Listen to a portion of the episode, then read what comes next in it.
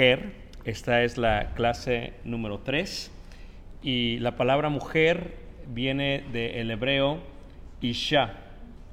Isha es lo que significa o se traduce mujer de esta palabra Isha.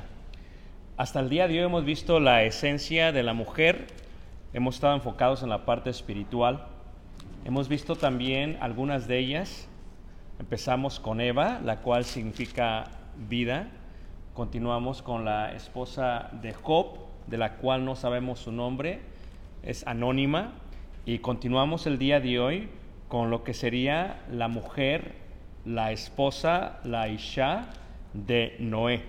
Y vamos a continuar precisamente con ella. Estamos en Génesis y vamos a estar ahí en el capítulo 5, en el versículo 28 y el versículo 29. Dice así, vivió Lamec 182 años y engendró un hijo y llamó su nombre Noé. La palabra Noé significa descansar, significa alivio y por eso dice aquí el versículo diciendo, este nos aliviará de nuestras obras y del trabajo de nuestras manos a causa de la tierra que Jehová maldijo. Es verdad que el nombre de la esposa de Noé no se menciona en la Biblia.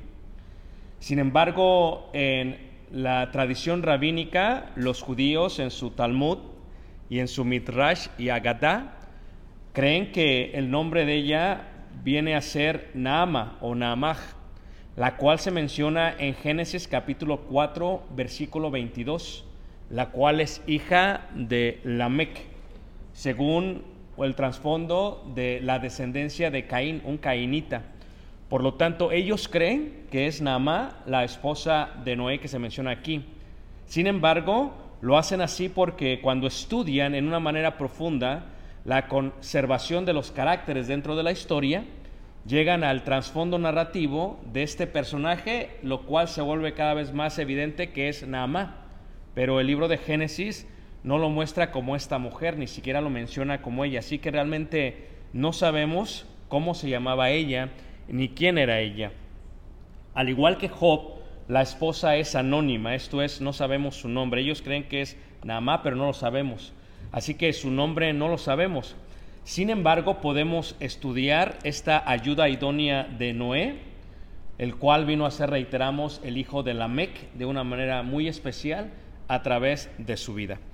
Génesis 6, versículo 1 se menciona así. Primero, demos un contexto de la mujer de Noé. Esta es anónima, reiteramos. El contexto es, vive con este Noé, es la ayuda idónea de Noé y viven durante un tiempo muy trágico en la historia de la humanidad. Esto es, la humanidad se ha corrompido de una manera increíble y ella, siendo esposa de Noé, está viviendo esta etapa que dura aproximadamente 120 años. Dice la escritura ahí en el versículo 3 eh, del versículo capítulo 6, dice, y dijo Jehová, no contenderá mi espíritu con el hombre para siempre, porque ciertamente él es carne, mas serán sus días 120 años. Desde el momento que se menciona esto, corre el tiempo hasta el momento que se destruye toda la tierra con el diluvio. Ahora, aquí he puesto en el libro un injerto, es necesario ponerlo, aunque yo creo que ustedes recuerdan muy bien la clase de hace dos años y medio que hablamos de los hijos de Dios. Y si no la recuerdan brevemente, solamente lo voy a explicar porque tiene que ver con mi lección. Ok, ahí dice en 6.1, aconteció que cuando comenzaron los hombres a multiplicarse sobre la faz de la tierra y les nacieron hijas, que viendo los hijos de Dios, cuando dice hijos de Dios, hace referencia a la descendencia de Set. Recordemos que Adán y Eva tuvieron a Caín y Abel. Abel lo mata, este Caín, queda solamente Caín y de ahí vienen los cainitas. Todos los descendientes de los cainitas, reiteramos, no les son llamados hijos de Dios, por cuanto Caín fue desechado y desterrado de la tierra con una marca sobre su frente, y por lo tanto lo que él enseñó fue idolatría, inmundicia y corrupción de la carne. Ahora, los hijos de Dios vienen a ser los que son descendientes de Set. Y dice que viendo los hijos de Set, que las hijas de los hombres, haciendo referencia a los cainitas o a los descendientes de Caín, dice, eran hermosas, tomaron para sí mujeres, escogiendo entre todas. Y cuando sucede esto hay una mezcla entre los hijos de Dios y las hijas de los descendientes de Caín, de los cainitas. Y dice, y dijo Jehová, no contendrá mi espíritu con el hombre para siempre, porque ciertamente él es carne, mas serán sus días 120 años. Con la mezcla entre los cainitas y los setitas o los hijos de Dios, se conoce una generación totalmente corrupta eso es lo que sucede con esta mezcla. Versículo, versículo 4 dice, había gigantes, dice, en la tierra en aquellos días. Eh, aunque hace tiempo vimos esta clase y la vimos en detalle, solamente explicaré en una forma superficial. La palabra gigantes, la cual la traduce la Septuaginta, ¿qué es la Septuaginta? Es la traducción del hebreo al griego que se escribe en Alejandría por más de 70 sacerdotes de Canaán o de la tierra prometida. Por eso se llama Septuaginta, los 70. Que cuando se traduce los gigantes, realmente la palabra que traducen del hebreo es nefilim. La palabra realmente nefilim no significa en sí gigantes, pero ellos la tradujeron como gigantes el hecho de traducirla como gigantes trajo en sí muchísimas fábulas o como le llaman ellos, fragmentos míticos. Esto es, al oír esta idea de gigantes, lo primero que se nos viene a la mente es gente gigante, gente grandísima. En cierto que la palabra nefilim es difícil de traducir, pero la palabra realmente en singular es la palabra nafal. Y nafal realmente es caído.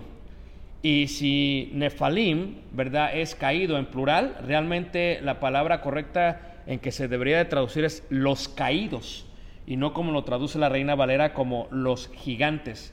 Pues gigantes podría ser Nefilim, como se conocía en el caso de Canaán. Así que Nefalim son los gigantes. Ahora, el contexto de esto nos lleva a preguntarnos esto.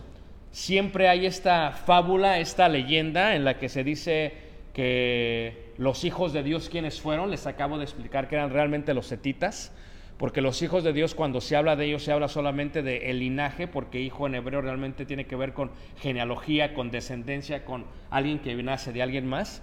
Los hijos de Dios se refiere a los setitas.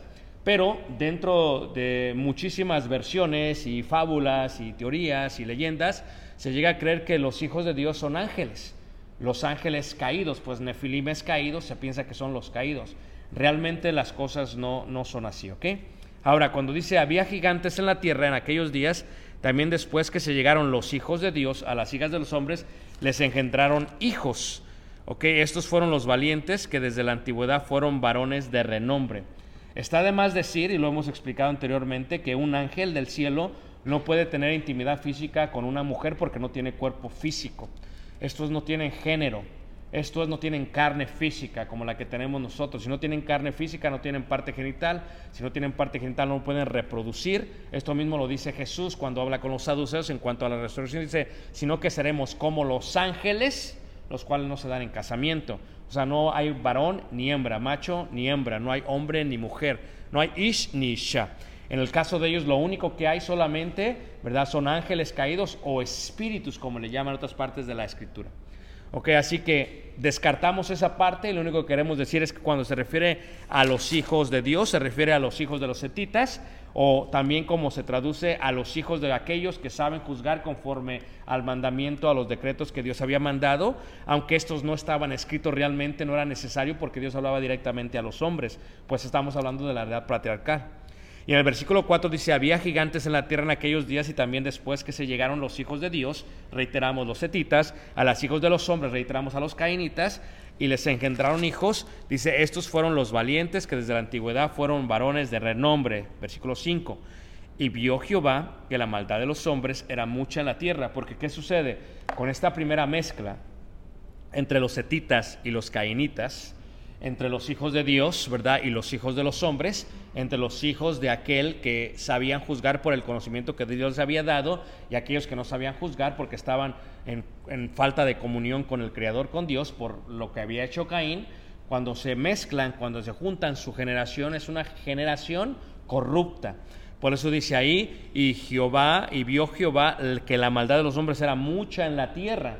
No se puede preservar el conocimiento de Dios cuando hay una mezcla. Es muy difícil, es posible sí, pero es casi imposible que se pueda suceder. No se puede hacer cuando hay una mezcla, cuando hay un yugo desigual. Y eso es lo que tiene que ver con el versículo 5. Si quieren ver más de esta, eh, esta lección, eh, lo, único que podemos hacer es porque duré toda una hora explicando lo que acabo de explicar, pueden ver eh, los hijos de Dios o los hijos caídos en la lección de Bereshit en, en, el canal con los hijos de Dios, con el título Los hijos de Dios, ¿ok?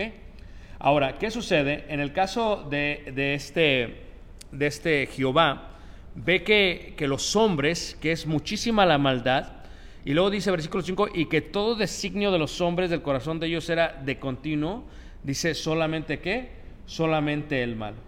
Y entonces cuando esto sucede, cuando esto pasa, cuando esto ocurre, durante este tiempo vivió Noé, o Noah, que significa alivio descanso, con su esposa, que no sabemos quién es, que es anónima. Lo que tienes que entender es que su esposa vivió con Noé la caída y la corrupción eh, moral de la humanidad. ¿Qué tan difícil es vivir dentro de una sociedad corrupta? Pedro en su predicación a los judíos en Jerusalén les dijo, salid, huid de esta perversa qué? Generación. ¿Qué tan difícil es preservar a nuestros hijos dentro del conocimiento de Dios cuando se vive en una sociedad corrupta? Solamente es el hombre el único que puede preservar su familia dentro de una sociedad corrupta en comunión con Dios?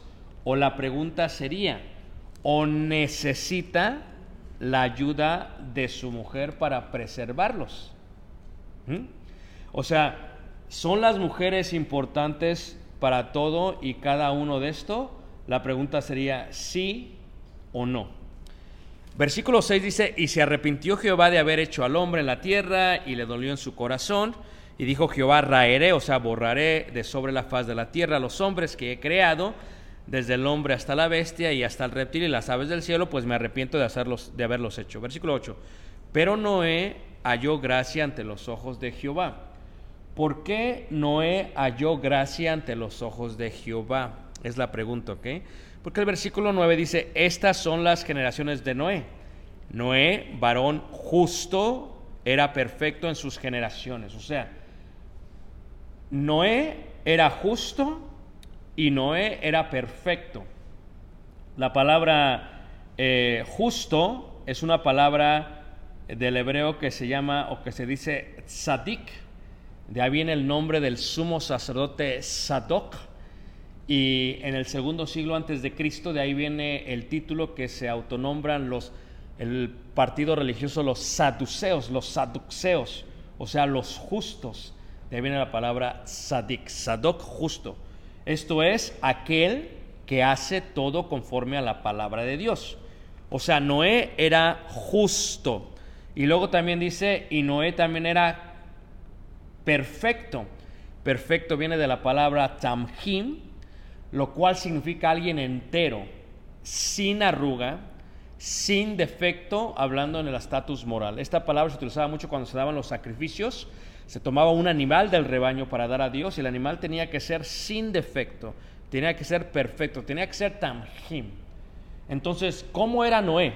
Era tamhim y era tzadik. Era entero, completo, sin arruga, era perfecto y justo. Y aquí es donde viene la pregunta, hermanos. ¿Puede un hombre hallar gracia ante los ojos de Jehová? Sí, cuando se es perfecto y se es justo.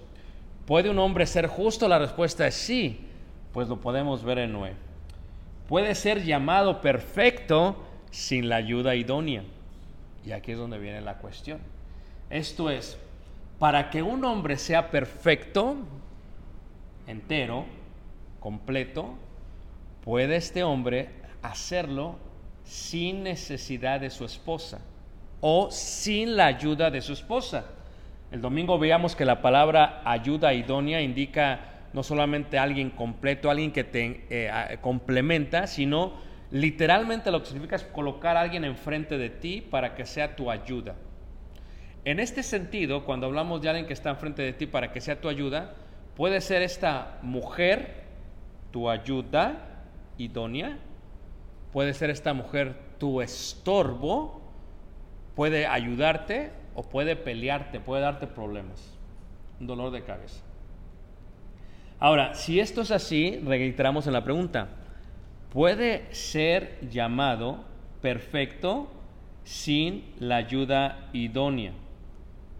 Es más, la palabra perfecto es una palabra que se utiliza también para el profeta Enoch la séptima generación después de Adán. Y dice que Enoch era perfecto y dice, y Enoch caminó con Dios.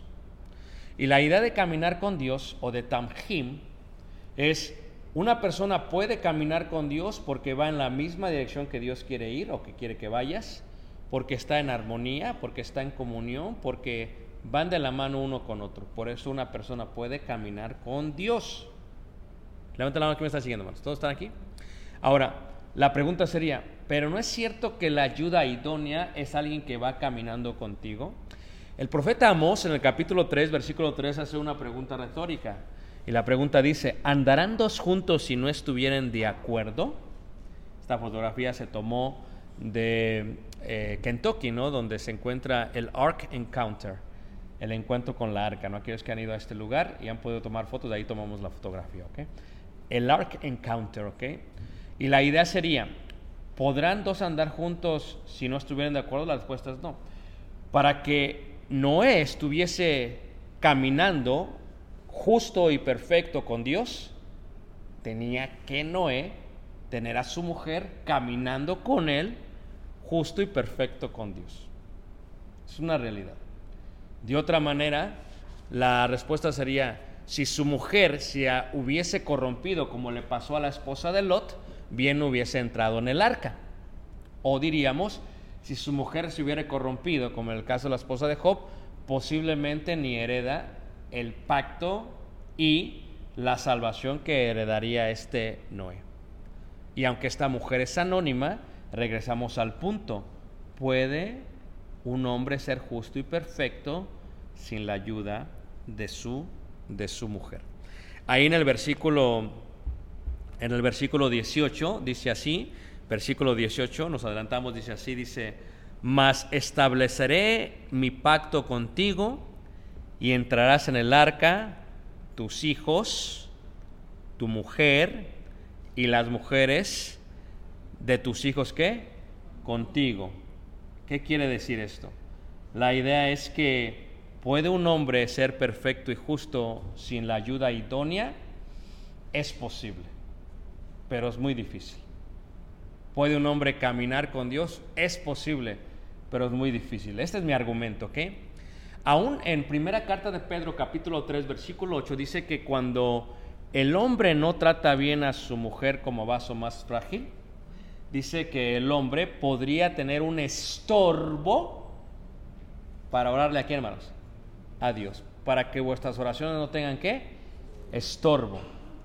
Para que Él pueda ser justo y para que Él pueda ser perfecto y para que Él pueda preservar este caminar con Dios, esta armonía, unidad, comunión con Dios, su mujer tenía que estar bien totalmente con Él. Esa es la realidad. De otra manera no es posible. Otro argumento sería Mateo capítulo 5. Mateo capítulo 5 habla claramente el Señor Jesús y dice, si alguno de vosotros tiene algo contra su hermano y lleva la ofrenda hacia el altar, dice, antes de llegar al altar, dice, deja tu ofrenda, ve, ponte bien con tu hermano y luego vas al altar. Póngase bien y luego adoras o luego lo entregas. Que esta es la idea. Bueno, si nosotros estamos mal con alguien, no podemos adorar. Si estamos mal con nuestro cónyuge, podremos adorar. Si somos cabeza del hogar y nuestra Isha, nuestra mujer, tiene algo contra nosotros, nosotros contra ella, podremos adorar. O deberíamos estar bien con ella para poder estar en comunión, ¿quién? Con Dios. O sea que si te pones a empezar en cuanto a esta mujer anónima, no se dice nada de ella. Y esto es algo que vas a ver en la escritura. ¿Por qué no se habla mucho de la mujer? Pues es bíblico.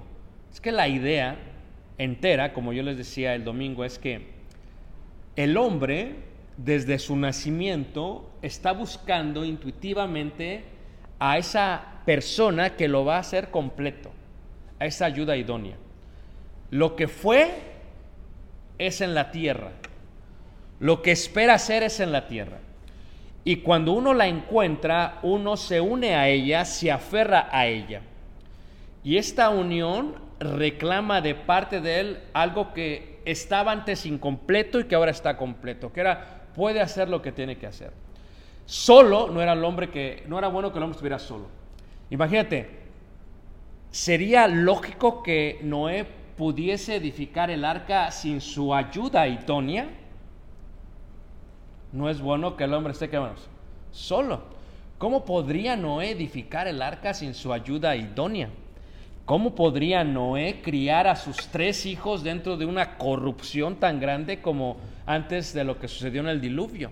Y entonces te empiezas a dar cuenta que la mujer anónima es importante, ¿por qué? Porque en la Biblia cuando se habla del hombre, automáticamente se habla de la esencia de la mujer, porque los dos son una sola carne. O sea que cuando tú ves a Noé, automáticamente se incluye a la mujer, porque son una sola carne. Solamente se menciona a la mujer en forma separada cuando hay acciones que van en contra de la voluntad y viceversa. De otra manera, cuando decimos Noé, no es necesario saber cómo se llama la esposa. Es Noé y su mujer. Hasta ahí. Se acaba. Lo mismo pasa con el apóstol Pedro. Es Pedro y su mujer. ¿Cómo se llamaba su mujer? ¿Quién sabe? Pero ahí estaba su mujer, porque aún Pablo se desquita diciendo que acaso no tenemos derecho de traer mujer en el caso de Cefas. Y entonces cuando hablamos de esto, ¿es importante la mujer para el desarrollo? Totalmente, lo es importante. Número dos, imagínate tú la ayuda idónea dentro de la construcción de la salvación de su familia y de la humanidad. O sea, reiteramos, 120 años es lo que dura aproximadamente desde el momento que Dios dice esto. Bueno, eh, esto lo vimos en la serie de Bereshit, ¿ok? No vamos a entrar en detalles, pero solamente les quiero decir que cuando se hace un estudio eh, bien detallado, analizado de los días y de los meses y de los años, es aproximadamente entre 55 y 75 años que dura la construcción del arca. ¿Ok? Eh, te das cuenta de esto porque cuando nace el primer hijo de Noé, cuando nace, cuando tiene edad, así es como lo figuras, ¿ok? Pero ahorita no entramos en ese detalle, lo puedes ver la serie que ya vimos, ¿ok? Ahora, 55 eh, y 75 años, imagínate tú que tu esposo te dice, va a pasar algo que nunca ha pasado en la historia de la humanidad. Me ha dicho Dios que va a llover y nunca ha caído una gota del cielo. Y me ha hecho Dios que tenemos que edificar un arca. Y me ha dado cosas específicas. Tiene que ser de madera de gofer, tiene que ser así, así, así. Y me ha dicho cómo la tengo, tres pisos, etcétera, etcétera. Imagínate tú lo que pasó por la mente de la anónima. ¿Qué habrá pasado por la mente? Lo único que sabemos es que la Biblia calla con respecto a, no dice que no le ayudó, no dice que le ayudó, pero tenemos que entender, hermanos, que si se sube al arca estuvo con él desde que recibe ese mensaje hasta que se suben al arca. Y estamos de acuerdo que es imposible que un hombre pueda hacer las cosas sin su mujer. Esto es, este es mi argumento todavía más grande, ¿ok? Cuando eh, dos personas se separan porque no llegan a un acuerdo, cuando se casan jovencitos y no tienen mucho patrimonio neto, pues se casan y viven en un sótano, viven en un cuarto y no tienen ahí. De pronto empiezan los dos y, boom, se elevan y de pronto pasan 30, 40 años y ya tienen eh, mucha riqueza acumulada, un patrimonio increíble, ¿no? Cuando llegan a ese punto y van a la corte a separarse, aunque el hombre fue el que hizo toda la parte de los negocios, casi siempre se van a la mitad. Bueno, y ahora dicen con bienes mancomunados, ya, pero es otra cosa. Pero, ¿por qué se van a la mitad? La pregunta sería, escúchame bien, cada árbol que tira tu esposo, hermana Janet, cada árbol que tira tu esposo, la mitad del árbol, diría alguna persona, según las leyes, es tuya. No hagas números ni te emociones, hermana. Es un ejemplo solamente. ¿Ok? Ponte a pensar, Yari, cada tecla que toca Anthony, ¿sabes cuánto gana él quincenalmente? ¿Te ha mostrado o tú has hackeado su cuenta de banco y has visto el direct deposit? Ok, ¿en qué estábamos? En el direct. O sea, se supone que Anthony, escúchame bien, no podría hacer eso sin ti.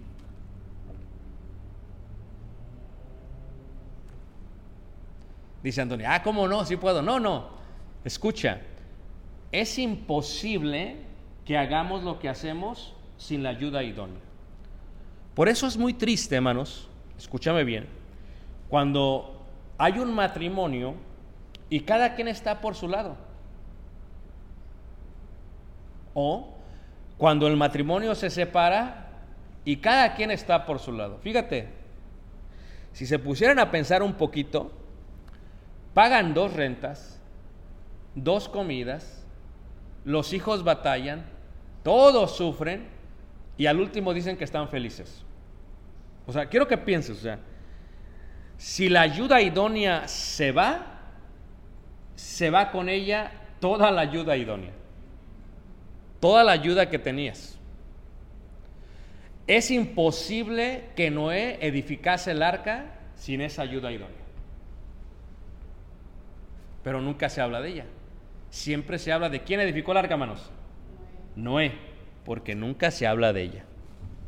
Es más, si tú lo ves en Hebreos capítulo 11, la susodicha también queda en anonimato. Dice Hebreos capítulo 11, en el versículo 8, 7 dice, por la fe Noé, cuando fue advertido por Dios acerca de cosas que aún no se veían, con temor preparó el arca en que su casa se salvase. ¿Quién la hizo? Noé. La pregunta es, ¿La podía haber hecho sin su mujer? Posiblemente sí. La pregunta es, ¿le ayudó su mujer, sí o no, hermanos? Totalmente, aunque solamente le tuviese que dar de comer, hermanos. O sea, es que tenemos que reconocer que la ayuda idónea te hace o te deshace, te ayuda o te destruye. Y para la salvación aunque la mujer de Noé solamente le hubiera cocinado o solamente le hubiera estimulado o solamente estuviera ahí presente cuando vio que su esposo recibió todos los planos o lo que quería Dios y cuando ve que empieza a hacer y que es una locura, ¿verdad? La mujer no, no se pone a decirle, ¿qué estás haciendo? ¿Estás loco? ¿Qué locura? La mujer no hace eso. La mujer simplemente, hermanos, le ayuda. En medio de la corrupción. ¿Tú crees que no vio que la gente se casaba y que se daba en casamiento, dice la escritura? Es más, en Mateo capítulo 24 dice que, y no entendieron hasta que se los llevó. O sea, ¿tú crees que la mujer no de pronto oía así, como a veces pasa tal vez a nuestras mujeres? Si vives, por ejemplo, en Ciudad de México, ¿verdad? Y estás ahí en alguna colonia, ¿tú crees que no escuchaban el ta, ta, ta, ta? ¿Tú crees que escuchaban el ritmo de la música? Y que de pronto no crees que, ¿sabes qué? Pues este hombre está en esto y está, ya me tienes harto con esto, ya pasó uno, dos, tres, cuatro, veinte años, llevamos aproximadamente 55 años y no cae ni una gota del cielo, ¿de qué me estás hablando? Fíjate, temor y paciencia. Fe, temor y paciencia. ¿Solamente Noé? No. No, hermanos, no, o sea, tenemos que, que decir que la susodicha también estaba ahí con Noé. Porque si negamos que ella estaba ahí, estamos diciendo que él no tenía ayuda idónea. Y su mujer, su Isha, según la Biblia, es ayuda, ¿qué manos? Ayuda idónea. Y fíjate cómo lo dice la escritura. Dice, mas estableceré mi pacto contigo, contigo, y entrarás en el arca tú, porque al decir contigo, ¿incluye a su mujer, hermanos? ¿Incluye a sus hijos? Totalmente, es todo, es el paquete, ¿no? Dice, y entrará en el arca tú, tus hijos, tu mujer y las mujeres de tus hijos contigo. Hago, hago un paréntesis aquí, ¿verdad? Se cree, normalmente cuando haces un análisis textual, siempre es, y entrarás tú y tu mujer, tus hijos y sus mujeres. Pero aquí en el hebreo es interesante que dice, entrarás tú y tus hijos, tu mujer y sus mujeres. Y muchos dicen, la razón por la cual hacen esto es porque también hubo una separación de lo que vendría a ser macho y hembra de todos los animales que entrarían. De esto tengo mucho que decir y poco tiempo de explicar, ¿ok? Ahora, ¿qué sucede aquí, hermanos? Algo interesante que pasa aquí. Porque su mujer construye con él el arca. ¿Puede acaso hacerlo sin su mujer? ¿Por qué diría que se establecería un pacto con él y con sus hijos, así con su mujer y con las mujeres de sus hijos? ¿Puede establecerse sin ellas? ¿Acaso no tienen fe igual que este Noé, ellas, hermanos? Y llegamos al punto esencial, hermanos.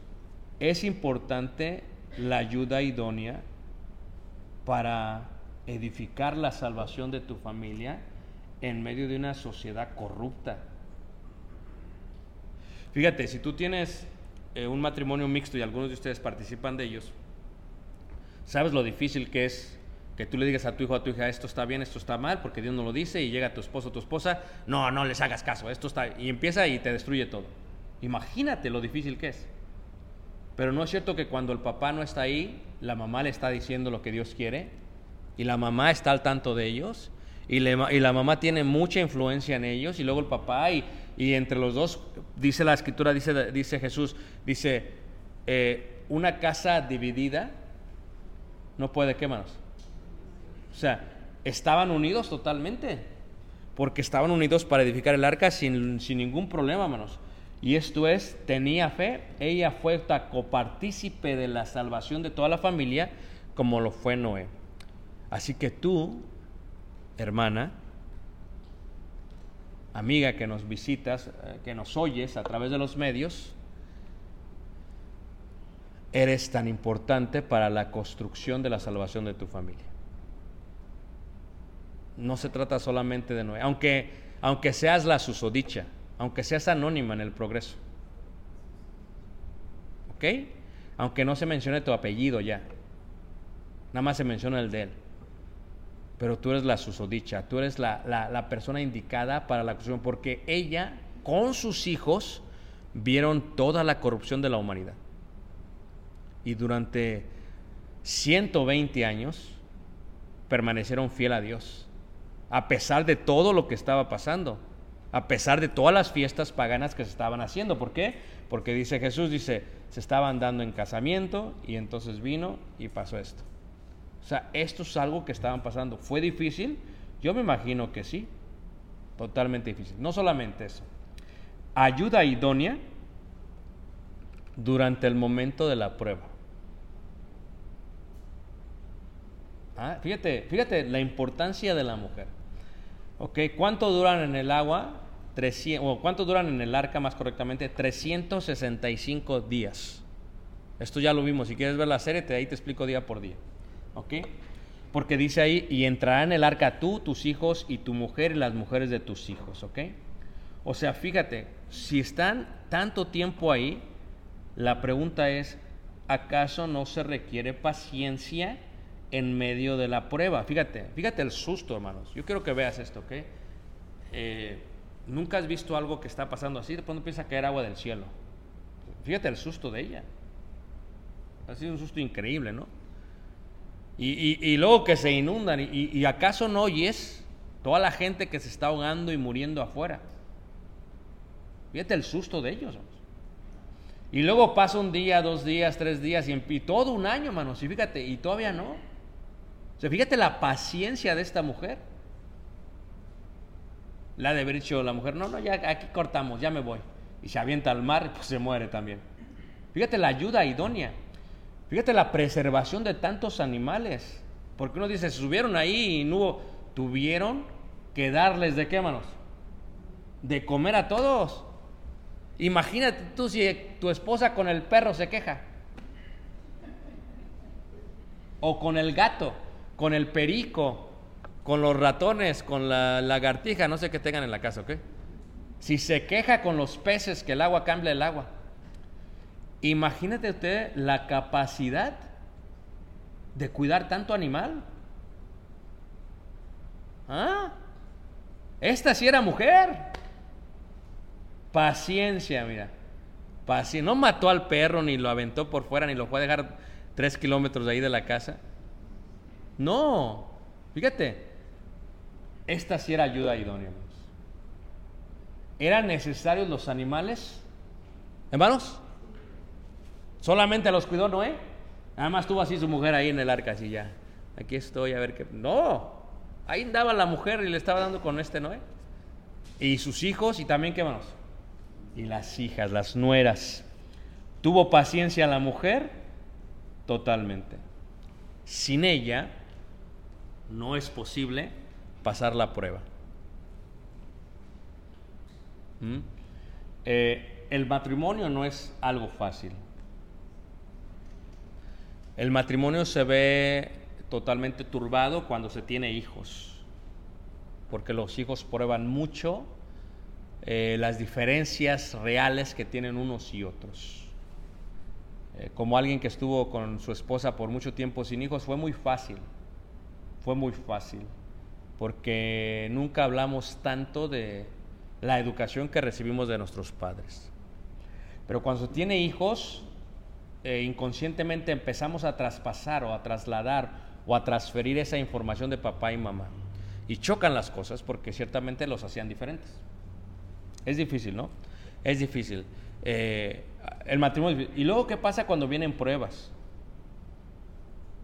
Eh, para el hermano no es lo mismo tener a la hermana buena y sana y caminando por toda la casa que ahora que le tiene que ayudar para todos lados. El hermano no es lo mismo que ahí están sus tortillitas de harina todas las mañanas con sus aguacates y su comidita y que ahora a ver qué me traen. No, no es lo mismo. So, la prueba que pasa un matrimonio se requiere. ¿Sabes cómo lo dice Salomón? Dice Salomón, eh, eh, dice Salomón, dice, son mejores dos que quémanos que uno, porque recibirán mayor paga por su qué? Por su trabajo. Ahora, cuando uno se ha enfermado, y claro, las enfermedades se van incrementando, ¿no? Es como el arca, ¿no? El arca, ya cuando pasa mucho tiempo, ya sacan el, el cuervo, ¿no? Así es el matrimonio. Sacar el cuervo, o sea, sale lo más negro posible de la vida. ¿Y qué sucede, hermanos? Cuando uno va creciendo se incrementan las enfermedades y entonces te das cuenta de la necesidad que tienes más de tu cónyuge. No te das cuenta de esto, porque ¿quién te tiene que bañar? Lo digo en forma abierta, hermanos. ¿Quién tiene que limpiar? Y esas sí son pruebas, ¿o no es cierto? Una cosa es tenerlo bueno y sano, con cabello y todo guapo y todo musculoso, y una cosa ya es tenerlo todo calvo, sin fuerza y todo caído. Es la realidad. Y añádele eso su carácter, olvídate. ahorita ya nadie está tranquila porque él tiene cabello, porque tiene fuerza, se sube, tira a los árboles, no hay problema. Pero imagínatelo sin cabello, sin poder subirse a los árboles. Y si crees que tiene carácter, duplícaselo cuando tenga 60 años. Y no te quiero asustar, pero es la realidad de la vida. Entonces, ¿qué pasa? Esas son pruebas. ¿Puede la mujer estar ahí? Por eso en el matrimonio, cuando se casan, dice, en salud y en las buenas y en riqueza y en, pero nada más nos gusta que en riqueza, en las buenas y en salud. Esta ayuda idónea lo fue a través de mucho tiempo en el arca con la incertidumbre de qué iba a pasar. Ahí estuvo y cumplió su labor. La susodicha, la anónima, ni sabemos su nombre, pero pocas veces se habla de la mujer. ¿De quién, hermanos? De Noé. ¿Todos me están siguiendo, hermanos? Pero no es todo. La ayuda idónea en el pacto y adoración, vemos ahí 8.16. Todos saben la historia, ¿verdad? Dice 8.16, dice, sal del arca tú, dice, y tu mujer y tus hijos y las mujeres de tus hijos contigo. Salgan, dicen, sal, sal del arca. O sea, la pregunta sería, la pregunta sería, cuando salieron, ¿salió solo Noé o salió ya con él? Luego, ¿qué es lo que hace Noé? Versículo 20, y edificó Noé un altar, un altar a quién? A Jehová. Solamente lo edificó él, sí, pero, ¿qué estaba haciendo la mujer? ¿Dejó de ser ayuda idónea en el arca? ¿Dejó de hacer ayuda idónea en la construcción del arca? ¿O dejó de hacer ayuda idónea en la edificación del altar? No se habla de qué hizo, pero de que la mujer está ahí, está presente, hermanos. Porque la mujer, hermanos, está presente para la adoración y para qué? Para el pacto aunque no es el que hace todo, y toma de todo animal limpio y de toda ave limpia, y ofreció holocausto en el altar, versículo 21, y percibió Jehová olor grato, lo que tú tienes que saber es que como matrimonio, tal vez se menciona solamente a tu esposo, pero son los dos una sola carne. Los dos determinan esto. Ahorita lo voy a hacer un poquito más aplicativo al día de hoy, pero son los dos necesarios para ello. ¿Por qué? Porque no solamente fue Noé, su mujer estaba presente, aunque estaba ausente en todo momento. Si era ayuda idónea. Porque podía ser ayuda idónea en el aspecto de que estaba ayudándole o podía estarle estorbando. A ver, ¿cómo se vería una mujer que estorba a Noé? Ahí va. ¿Para qué estás haciendo el arca? ¿Para qué vas a la iglesia? ¿Para qué vas a hacer esto? Ahí ni te agradecen. Son malagradecidos. Nunca va a venir Jesús. Ya tiene tiempo que estás hablando de su venida y no llega. No vendrá Jesús con sus ángeles. A mí me gustan más los ángeles azules. ¿De qué estás hablando? O sea, así se ve una mujer. ¿Cómo se ve una mujer acerca de esto? En la prueba, ahí la vemos. ¿Cuántas mujeres no dejan a sus maridos en medio de la prueba? ¿Mm? Ya te usé, ya no me sirves, ahí la vemos. Bye bye. Y cuando hablamos de esta adoración, fíjate, fíjate lo importante, hermanos, que es la mujer, ¿ok? Fíjate lo importante que es la mujer en la adoración, ¿ok? Reiteraba en la parte,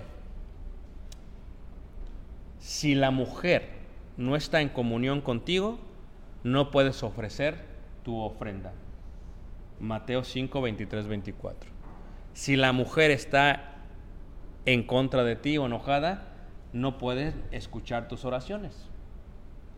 Fíjate, es complicadísimo. O sea, que si yo quisiera alguna vez estar bien con Dios, lo primero que tengo que estar bien es con quién, hermanos. ¿Con quién, hermanos? con mi esposa. ¿Tú crees? Díganme ustedes, vamos a ser sinceros, porque el diablo es diablo. Normalmente, ¿cuándo es cuando más te vas a echar una pelea con tu mujer? Siempre pasa el domingo en la mañana o el miércoles en la noche antes de venir al servicio.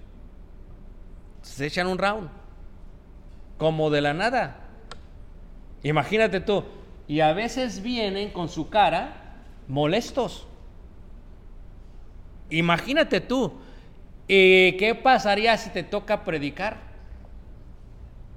Está difícil, ¿o no? si te toca hacer una oración, está complicado, hermanos. O sea, la mujer como ayuda idónea es vital para la adoración a Dios. Es vital para la adoración a Dios, hermanos. ¿Tú crees que es lo mismo predicar con hambre que predicar sin hambre? O te lo digo de otra manera, ¿tienes el mismo humor o sentido del humor o carácter cuando tienes hambre que cuando no tienes hambre? Si pasa como mi hijo Caleb, este no tiene que desayunar el domingo, hermanos. Si no, ay, me duele la cabeza. Imagínate. ¿Y qué pasa? ¿Podría acaso un hombre prepararse para servirle a Dios sin ayuda idónea? ¿O puede acaso Iván preparar su, porque él viene una hora y hace los cantos y dice, nah, pues es cualquiera, hermano, pero tiene que prepararse. Aunque sea nada más las vías positivas, se toma su tiempo y a ver que aquí y allá. Y si está mal con la mujer, quiero que pienses, hermano, está complicada la situación. ¿Puede un hombre adorar sin estar bien con su mujer? Sí, pero no debería. ¿Y qué pasa si se le vuelve costumbre? Y entonces su adoración tiene estorbo. Que cuando baja Noé del arca, hermanos, a adorar a Dios, está en total comunión con Dios. Puede hacer lo que tiene que hacer. ¿Qué pasa cuando los niños son pequeños? ¿Puede acaso el hombre adorar a Dios sin la ayuda idónea con los niños pequeños? Sin importar las generaciones, sé que han cambiado mucho las generaciones aquí. ¿Puede o no puede? Es complicado, hermanos. Es complicado. Pregunto yo, ¿es importante la vestimenta, la ropa para la adoración a Dios? Depende de tu estatura espiritual. Si lo es, la segunda pregunta sería, ¿qué tan importante es la ayuda idónea para tus ropas, para tus atuendos? Y luego la tercera pregunta sería, si mi argumento no es suficiente para ti y todavía estás en contra eh, en una forma emocional de lo que estoy diciendo, entonces ¿por qué se habla de la mujer virtuosa y se dice lo siguiente en Proverbios capítulo 31 en el versículo en el versículo 23? Su marido es conocido en las puertas. Su marido, yo les decía en la clase anterior, si uno dice, este no está casado, este se viste. A veces la mujer hasta le pone la ropa al hombre en la, porque el hombre siempre es cómodo. El hombre es que lo más cómodo está mejor. ¿Cierto o no? Entre más cómodo, mejor. Es más, yo creo que por eso llevan pijama los muchachos a la escuela, porque ya las mujeres están trabajando en la mañana y los hombres los llevan a la escuela y dicen, ya vete pijama, ya vete cómodo. Fíjate el concepto. Si esto es así, dice ahí, su marido es conocido en las puertas cuando se sienta con los ancianos de la tierra. O sea que tenemos que aceptar que la primera que está fallando es la mujer. No le eches la culpa al hombre. Porque si la mujer, oye, espérate mi amor, ¿sabes qué? Si te ves bien, te ves bien, pero se me hace que eso no, no va. Ah, pero yo mando y, ok, váyase pues así. Pero la mujer, esa es ayuda idónea. Y no estoy siendo machista, hermanos. No estoy siendo ni clasista en este aspecto. ¿Es importante la ayuda idónea para la adoración? Es importante para que nos reunamos totalmente, hermanos. A veces es la mujer, la perezosa, la floja, la que sale con sus cosas. Yo mejor me quedo, vete tú solo. O sea, fíjate, ármate. Pon a toda tu tribu y vámonos a la iglesia. Porque de ti depende la salvación de toda tu familia. Tenemos mujeres perezosas, ah, vete tú ahí, vas en mi representación. Fíjate el concepto, hermanos. Así no fue la esposa de Noé. Ella estuvo presente en el holocausto y en el pacto. Y cuando se pintó el cielo de arco iris, mostrando, ahí estaba la qué? La mujer. Pero ¿sabes qué es lo más hermoso de la mujer? De la susodicha. No sabemos ni cuál es que su nombre. Qué hermosa humildad. ¿A poco no? Yo soy la esposa de este. No, no. deja que te presente. Es más, es conocido en las puertas por los ancianos. Sin que digas nada te van a conocer. Porque va a decir, este se casó, pero pobrecito, ¿cómo le ha ido al pobre? Apenas. No, ni se peina el pobre. Fíjate. ¿Tú crees que la mujer no tiene nada que ver en eso, hermanos? ¿Ah? A ver, hermanos, porque estamos casados, ¿sí o no? De la, tiene que decir algo la mujer. Espérate, no, esto no, papi, no. ¿Sabes qué? Mi amor, mermelada, como le digas, no está bien, vamos a adorar a Dios. Mira, ya te preparé tus atuendos. Ya vamos a hacer esto. La mujer esencial para el pacto y para adoración a Dios. Esta es la susodicha de Noé. Una mujer anónima que habla más por la salvación de su familia, por el nombre de su esposo y por la visión que tuvo sin que supiésemos su nombre. Y ahora lo voy a abrir para preguntas y comentarios. ¿Todos aquí, hermanos? ¿Sí, sí me entendieron?